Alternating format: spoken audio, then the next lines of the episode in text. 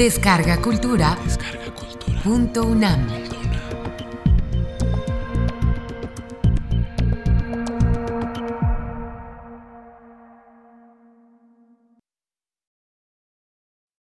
Enero 11. El placer de ir. En 1887 nació en Salta el hombre que fue Salta, Juan Carlos Dávalos, fundador de toda una dinastía de poetas y cantores.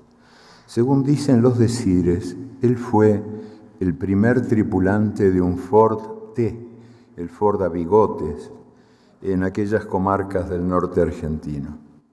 Por los caminos venía su Ford T, roncando y humeando.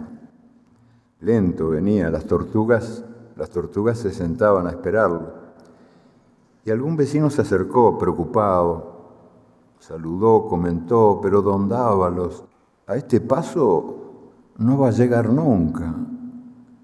Y él contestó, yo no viajo por llegar, viajo por ir. Enero 26, segunda fundación de Bolivia. En el día de hoy, del año 2009, el plebiscito popular dijo sí a la nueva constitución propuesta por el presidente Evo Morales. Hasta este día, los indios no eran hijos de Bolivia, eran su mano de obra. Allá por 1825, la primera constitución de Bolivia había otorgado la ciudadanía al 3 o 4% de la población. Los demás, indios, mujeres, pobres, analfabetos, no tuvieron esa suerte. Para muchos periodistas extranjeros, Bolivia es un país ingobernable, incomprensible, intratable, inviable. Sí, se equivocan. Se equivocan de in. Deberían confesar que Bolivia es para ellos un país invisible. Y eso nada tiene de raro, porque hasta el día de hoy, enero 26 del año 2009, también Bolivia había sido un país ciego de sí. Octubre 14, una derrota de la civilización.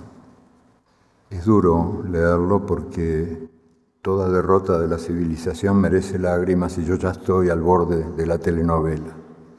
Les voy a contar de qué tragedia se trata. En el año 2002 cerraron sus puertas los ocho restaurantes de McDonald's en Bolivia. Apenas cinco años había durado esta misión civilizadora. Nadie la prohibió, simplemente ocurrió que los bolivianos le dieron la espalda, o mejor dicho, le cerraron la boca. Estos ingratos se negaron a reconocer el noble gesto de la empresa más exitosa del planeta, que desinteresadamente honraba al país con su presencia. El amor al atraso impidió que Bolivia se pusiera al día con la comida chatarra y los vertiginosos ritmos de la vida moderna. Las empanadas caseras derrotaron al progreso.